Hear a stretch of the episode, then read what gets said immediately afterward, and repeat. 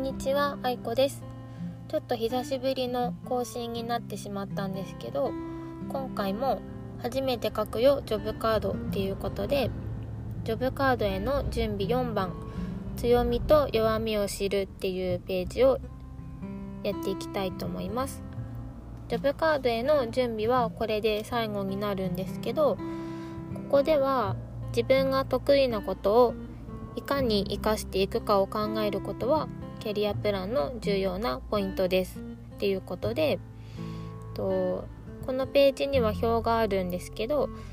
自信があるものに二重丸や丸。であまり自信がないものには三角。で全く自信がないものにこう×をつけていくっていうのになってるんですけど表には30個項目があって例えば指示を与えられたらスピーディーに対応する。あまり複雑ではない厄介でない課題に対処する。あとは相手にやってほしいことを明確に指示要求する。仕事にミスがないかチェックする。といった項目が書かれています。これを見ながら自分の得意なこととあまり得意じゃないと思っていることに丸や×をつけていくんですけど私はこの丸と×二重丸と三角をつけていってその結果を見て就職するにあたってまた仕事をしていく上で自分のどのような強みを生かしたいですかっていうのとどんな弱みを改善していきたいかっていうのを5個ずつ選んで書くことになってます。私が書いた生かしたい自分の強みっていうのは今まで販売や接客の仕事をして店舗の運営っていうのをしていたのでまず1つ目が丁寧親切な対応。で2つ目が自分の仕事の約束を守って倫理的な問題を起こさないっていうこと。3つ目は自分の仕事の流れを把握すること。4つ目は必要な情報を集めること。で最後5個目が指示を受けて協力し合う時に協調協力の姿勢を示すっていうことにしました。私の中ですごく得意って思ってるわけではないんですけど苦手って思ってるわけでもなくってあまり苦手意識を持たずに取り組める。自分にとって当たり前のことっていうのが得意なことかなと思ったのでこのようにしました。あとは改善したい自分の弱みっていうのが5個あってこれは全く自信がないっていうわけではないんですけどそんなに得意でもないなって思っていることをピックアップしました。で5個あって1個目は相手にやってほしいことを明確に指示要求すること。2つ目がコスト意識を持って仕事に取り組むこと。3つ目がプレゼンテーションの準備をしっかりするっていうこと。4つ目が論理的に整理された考えや意見を出すっていうこと。5個目が仕事にミスがないかチェックするっていうことです。すごく苦手で嫌だっていうわけではない。っていうのはさっきも言ったんですけど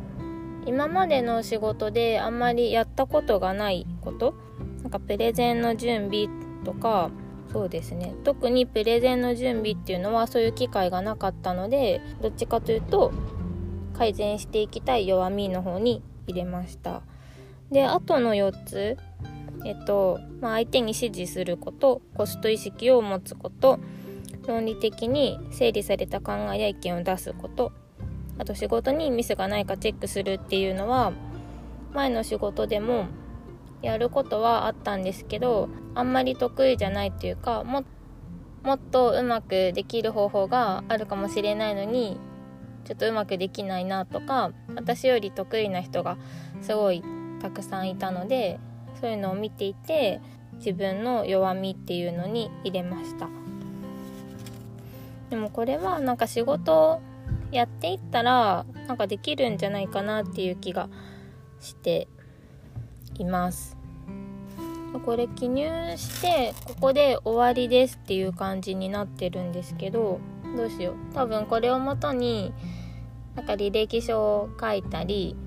ジョブカード今これはジョブカードの準備っていうのなのでこれからジョブカードを書いていくことになるのかなと思います。このジョブカードへの準備4番をやってみた感想はえっと、自分で思いつくものを上げていっても当たり前って思ってることはなかなか出てこないかなと思うんですけどこういう風に、まあ、30項目しかないですけど項目が書いてあることで意識して得意だって思ってなかったことについてもあこういうのは当たり前と思ってたけど得意なことにカウントできるんだなっていうのが見つかったのでなんか本当はもっとたくさん項目があったらよかったなって思ったんですけど一つでも見つかったので書いてみてよかったなと思います。どうしても一人で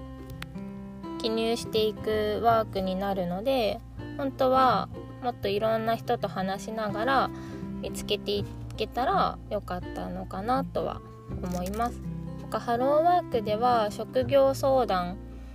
とか職業訓練の相談の他にキャリアセンターの人とかがいて一緒に話を聞いてくれたり考えてくれたりするのでそういうのもまた活用してみてちょっと自分が知らなかった自分の得意なことも見つけていけたらいいなと思っています。今回はこれで終わります。君の声を届けよう。アンカー。マニマニ日記は誰でも簡単にポッドキャストを届けられるアンカーで配信しています。